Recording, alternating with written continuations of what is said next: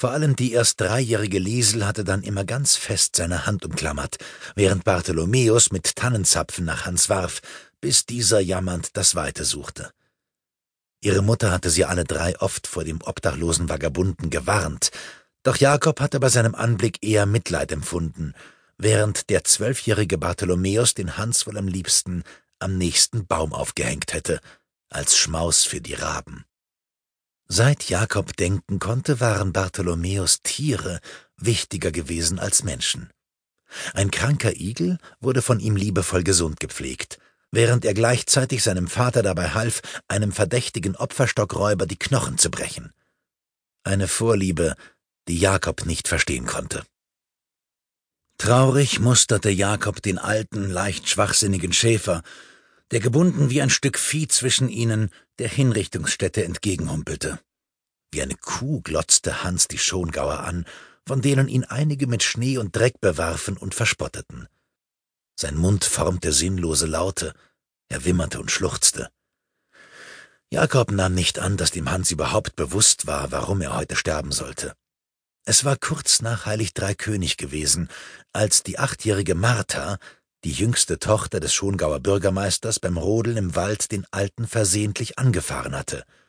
Wie ein Wolf hatte er sich daraufhin auf sie geworfen, ohne dass im Nachhinein jemand hätte sagen können, warum. Hatte er mit ihr spielen wollen? Hatte ihm der schnell heranrasende Schlitten Angst gemacht? Martha hatte wie am Spieß geschrien. Als die anderen Kinder herbeirannten, hatte er ihr bereits das Kleid vom Leib gezogen. Dazu gerufene Holzfäller hatten den Hans schließlich gepackt und in die Schongauer Frohnfeste geschleppt, wo er auf der Streckbank die widerwärtigsten Verbrechen schilderte. Wie ein Tier habe er sich über all die Jahre mit seinen Schafen gepaart. Die Martha habe er in seinen Schäferwagen schleppen und dort vergewaltigen und töten wollen. Als Jakob den brabbelnden Hans jetzt so vor sich sah, konnte er sich jedoch nicht vorstellen, wie der Alte überhaupt ein solches Geständnis zustande gebracht haben sollte, geschweige denn, dass es wahr war. Mittlerweile hatten sie die Hinrichtungsstätte außerhalb der Stadt erreicht, ein weites, gerodetes Feld, wo Jakob und Bartholomäus bereits am Vortag neben dem Schafott einen mannshohen Scheiterhaufen aufgeschichtet hatten. Eine Leiter führte hinauf zu einem Pfahl mit Ketten, der aus dem Holzstoß herausragte und den Mittelpunkt einer kleinen hölzernen Plattform bildete. Aus dem Augenwinkel bemerkte Jakob, wie stolz Bartholomäus den Scheiterhaufen musterte, und er empfand eine leichte Abscheu. Zum ersten Mal hatte der Bartel seinem älteren Bruder bei der Vorbereitung einer Hinrichtung helfen dürfen. Für ihn war der Tag, an dem Hans Urteil und die Todesart verkündet wurden, ein Fest gewesen. Endlich ging sein Traum in Erfüllung, in die Fußstapfen seines Vaters und seines geliebten und bewunderten Bruders zu treten. Eigentlich verstand Jakob die Verehrung nicht, die ihm Bartholomäus entgegenbrachte. Oft machte er sich über den etwas schwerfälligen jüngeren Bruder lustig.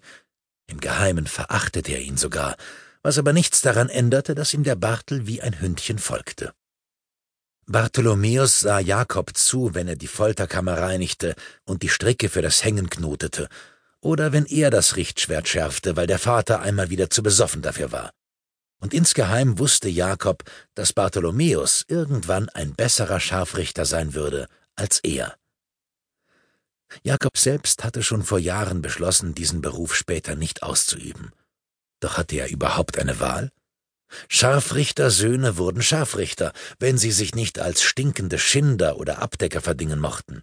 So lautete das Gesetz, das die ehrlosen Berufe fein säuberlich von den anderen Berufen trennte. Den einzigen Ausweg bot der große Krieg, der seit Jahren im Reich tobte und nach Söldnern lechzte, ganz egal, wie ehrlos sie waren. Was ist nur mit dem Vater los? flüsterte Bartholomäus neben Jakob und riss ihn so aus seinen Gedanken. Sie standen nun unweit des Scheiterhaufens, und die Menge gaffte sie erwartungsvoll an. Besorgt deutete Bartholomäus auf Johannes Kuisel, der sich trotz der Kälte den Schweiß von der Stirn wischte und sich bemühte, nicht das Gleichgewicht zu verlieren.